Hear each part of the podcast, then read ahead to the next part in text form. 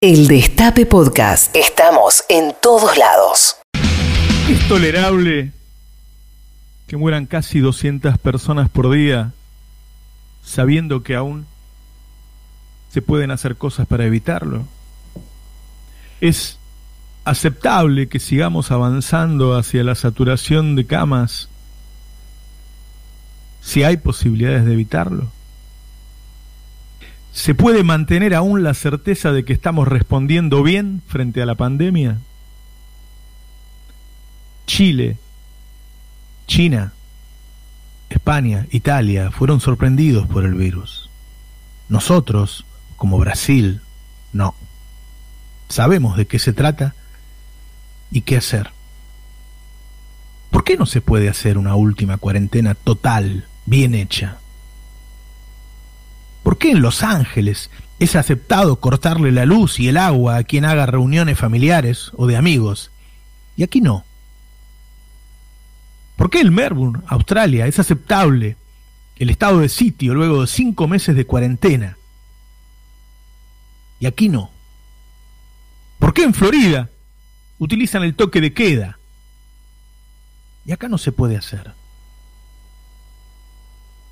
Si saturan las camas, el salto de contagios diarios puede ser fatal. Podemos llegar a 500 muertos por día, a 600, ¿a cuántos? La campaña anticuarentena de los medios es un obstáculo enorme para evitarlo. Creo que aún muchos, incluido el gobierno, no son conscientes del daño que le hacen los medios a los argentinos. Y lo que es peor, el que podrían hacerle en el futuro, porque si ya han hecho lo que han hecho, ¿hasta dónde serán capaces de llegar? Los medios deberían estar entrevistando personas que tuvieran COVID y que cuenten lo terrible que es. Entrevistando personas que perdieron familiares, que se fueron en soledad, sin un abrazo. Entrevistando especialistas que nos enseñen a cuidarnos. Mostrando los 100.000 muertos de Brasil, los casi 200.000 de Estados Unidos ayudando al pueblo a bancar la cuarentena. Eso deberían estar haciendo. Pero están desinformándolo, confundiéndolo e impulsando a romper la cuarentena. Cosas que se escuchan en estos días en los medios. Que el virus perdió fuerza y no pega como antes. Que los chicos no se contagian, a pesar de que en Estados Unidos se contagiaron 100 pibes, 100.000 pibes, en las últimas dos semanas que en Uruguay sin cuarentena murieron menos. Que el problema no es la cuarentena, sino la falta de test. Que es peor no ver a la familia y a los amigos que contagiarse. Que no van a permitir que nadie les prohíba ver a sus hijos. Así el pueblo, que tiene problemas para cumplir la cuarentena, desde luego, encuentra las explicaciones de por qué no vale la pena cumplirla. Por desinformación, por confusión o por rebelarse la termina incumpliendo. El tema del hijo de Leuco no es si festejó los contagios o festejó otra cosa. El tema es que es creíble que lo haya hecho, es verosímil. Y es creíble el festejo porque el dato de 10.000 contagios significa que lo logró, que la gente no cumplió la cuarentena, que no se cuidó, que él fue eficaz en su mensaje ante cuarentena. Cuando todos juntos salieron a decir que Alberto se enamoró de la cuarentena, ¿qué buscaban? Que desconfíes de las verdaderas razones de Alberto para que la cumplas. Cuando dicen, Alberto aprovecha la pandemia para avanzar sobre las libertades individuales, ¿qué buscan? Que salgas, que te reveles. Hoy no hay nada más importante que terminar con la manipulación pública que miente, que engaña, que confunde e impulsa a la población actuar contra sus intereses, incluso contra su vida, porque hoy no cuidarse del COVID incluye un elemento autodestructivo enorme. Son muchos los objetivos que busca el complejo mediático.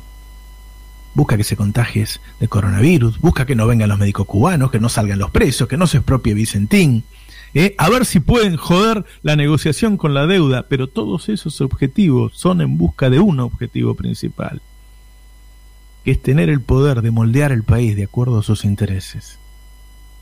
logran desclasar al trabajador haciéndolo odiar hasta el sindicato que los representa.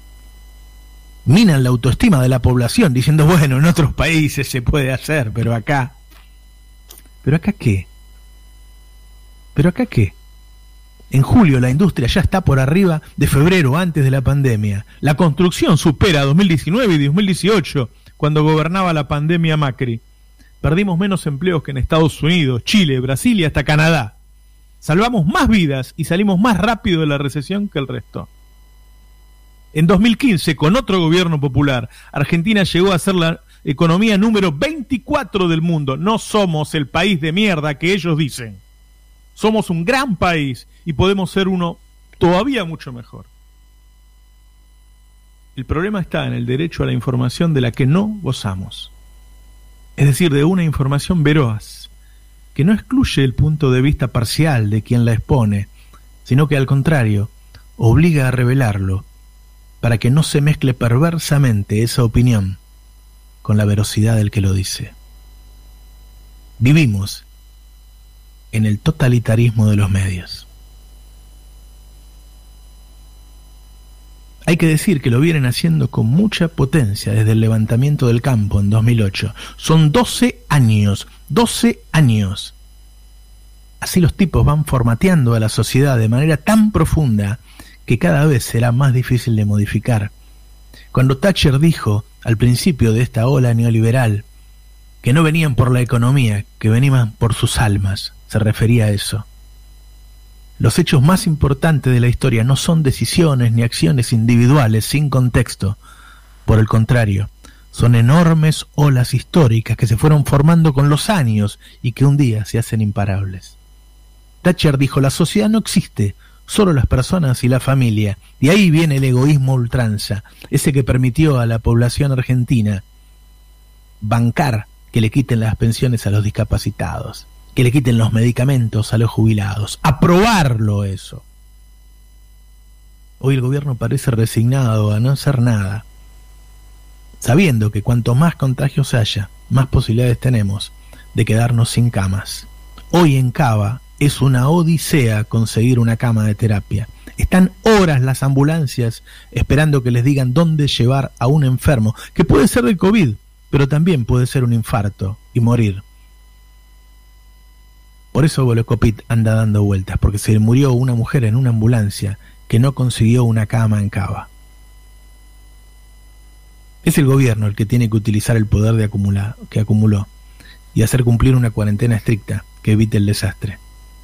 Y en el largo plazo, no basta la reforma judicial para terminar con el lofer que derrotó al peronismo en 2015 y que hoy nuevamente se envalentona si estos medios pueden apañar que un sorteo elija siempre al mismo juez o reabrir las causas, ¿de qué sirve cambiar la justicia? Si los medios te blanquean un sorteo, ¿de qué sirve cambiar la justicia? Si los medios te hacen abrir diez veces la misma causa. No es la justicia la que va a cambiar todo. Es desarmar esta madeja de manipuladores. O lo que es mejor, es vencerlos. El Destape Podcast. Estamos en todos lados. El Destape Podcast.